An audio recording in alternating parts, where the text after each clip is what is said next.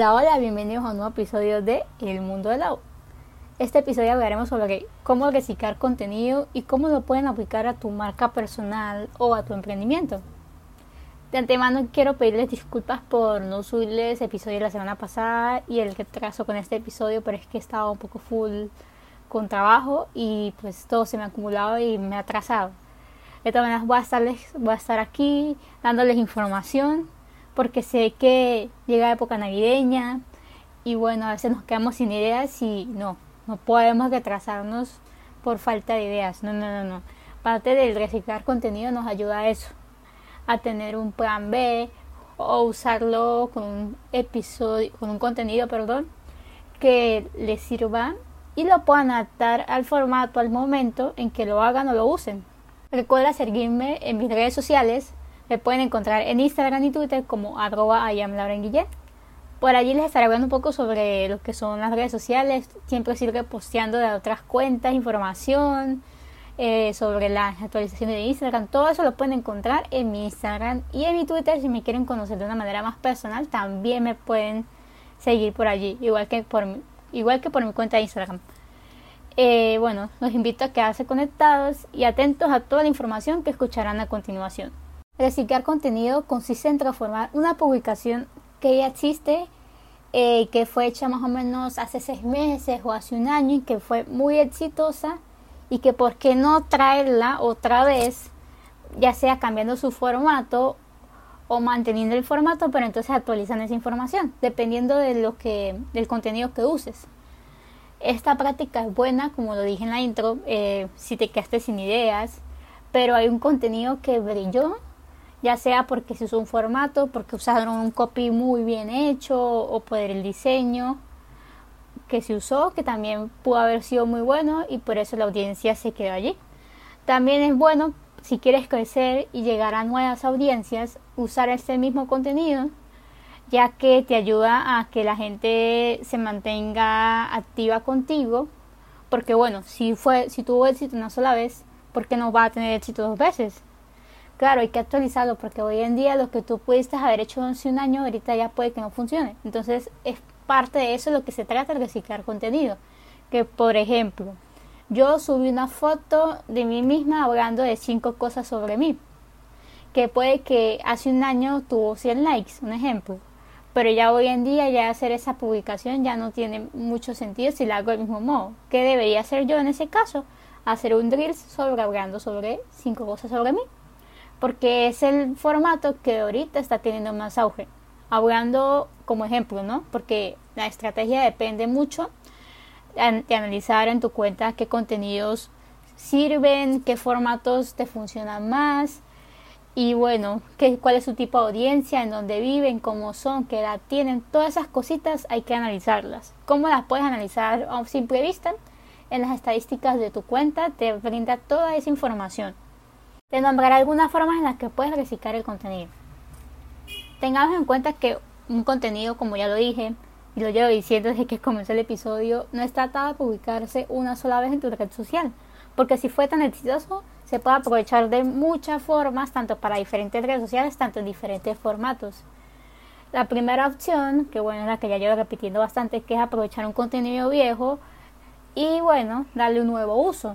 Un ejemplo, otro ejemplo que ya te di, es si hiciste un post cuadrado sobre tips para hacer un buen storytelling hace un año, hablando sobre X cuenta, ahorita puedes hacer un video, ya sea Reels o un Instagram TV, usando el mismo tema. ¿Y por qué no? Puedes actualizar esa misma información para tener datos más recientes. Entonces, la idea de que de reciclar contenido puede ser o mantener el formato actualizando la información o usando la misma información y cambiar el formato. De eso, se, de eso se trata reciclar contenido. La segunda opción es agarrar información de un contenido viejo y convertirlo en un artículo para tu página web o tu blog. ¿Qué quiero decir esto? Es también dimensionar esta información o este contenido no solamente a redes sociales, sino a una página web o un blog o incluso una, una colaboración para una editorial, una agencia de marketing, o bueno, en donde esta información pueda tener uso realmente. Entonces, convertir ese contenido viejo en un artículo Y también puedes usarlo por el link eh, como, como medio de difusión para tus redes sociales. Incluso puedes usar Pinterest porque Pinterest te deja poner la fotografía y poner un enlace de, de uso que, ah, por ejemplo, la foto es de storytelling, que es el tema que estamos hablando. Tú puedes poner una imagen, un diseño de storytelling y le puedes añadir el link. Automáticamente cuando la persona le tap a la foto, se va a redirigir a la página web o al blog en donde esté esa información. ¿Me entiendes? Ya sea una fotografía o un video, en este caso estamos hablando de Pinterest, te permite redirigir esa información a la página web. Eso que, eso que, que nos ayuda a que primero tengamos eh, visitas e interacción en Pinterest, que es buenísimo, es una red social que va en crecimiento y que los creadores de contenido deberían aprovechar para tanto para ramificar su, su, ¿qué? su contenido y sus cuentas porque te permite no solamente usar eh, tu cuenta Pinterest para crear contenido, sino que también te permite ramificar hacia otras cuentas o páginas web. O con videos lo mismo. O sea, es algo que, que dependiendo, como siempre, el algoritmo es un comportamiento eh, han creado y modificado a lo que nosotros le, le consumamos su contenido. Un ejemplo, si nuestro contenido es sobre eh, un ejemplo, mecánica, pues todo lo que nos va a salir, un ejemplo, hablando de Pinterest, va a ser de mecánica, puede ser tutoriales de cómo reparar o cómo poner un caucho, eh, cómo reparar o cambiar la batería de tu carro. Bueno, todo lo que tú interactúes va a ser el contenido que vas a conseguir, es lo que quiero decir. Y bueno, con Pinterest para hacer enlaces de links de páginas web o de blogs es buenísimo otro consejo sería que si tienes una audiencia, esto sería un tercer consejo, si tienes una audiencia que disfrutes, que disfrute el contenido en texto, puedes convertir ese post viejo en una guía informativa en PDF que se pueda descargar en tu página web en un Google Drive o en una página que se use como nube. o también puedes hacer una infografía como Pictoline que siempre sacan sus artículos en forma de infografía o un ebook o incluso si deseas monetizar con esa información o contenido, puedes hacerlo con un webinar o un curso online. Le dejas aprovechar ese contenido al máximo, porque si tú ves que la gente aprende y te pide más, más contenido con más información concreta y más explicativa, puedes aprovechar las últimas dos, que es el curso online y el webinar, tanto para darle más información a las personas como para, tan, como para también monetizar esa, ese trabajo que tú hiciste para conseguir esa información o para poder redactar esa información. Entonces la idea también es, depende mucho de los objetivos, depende mucho de los objetivos que quieras alcanzar con ese contenido para que sepas cómo lo vas a ramificar. Recuerda que la idea es no dejar de crear y dejar morir nuestra cuenta, sino darle una segunda oportunidad a esos temas que tú sabes que fueron un éxito en su momento y que a tu público le gustó e interactuó con eso. Entonces, eh, mi consejo para terminar sería que primero se organicen contenido ya sea semanal, quincenal o mensual, dependiendo de los, de los objetivos que quieran cumplir. Sin embargo, siempre, siempre es bueno dejar un, un por lo menos, si tú publicas tres veces a la semana, deja por lo menos un espacio para una cuarta publicación o para una publicación que se pueda cambiar porque bueno, tú sabes que todo cambia y estamos en constante movimiento tanto en redes sociales como en nuestra vida normal.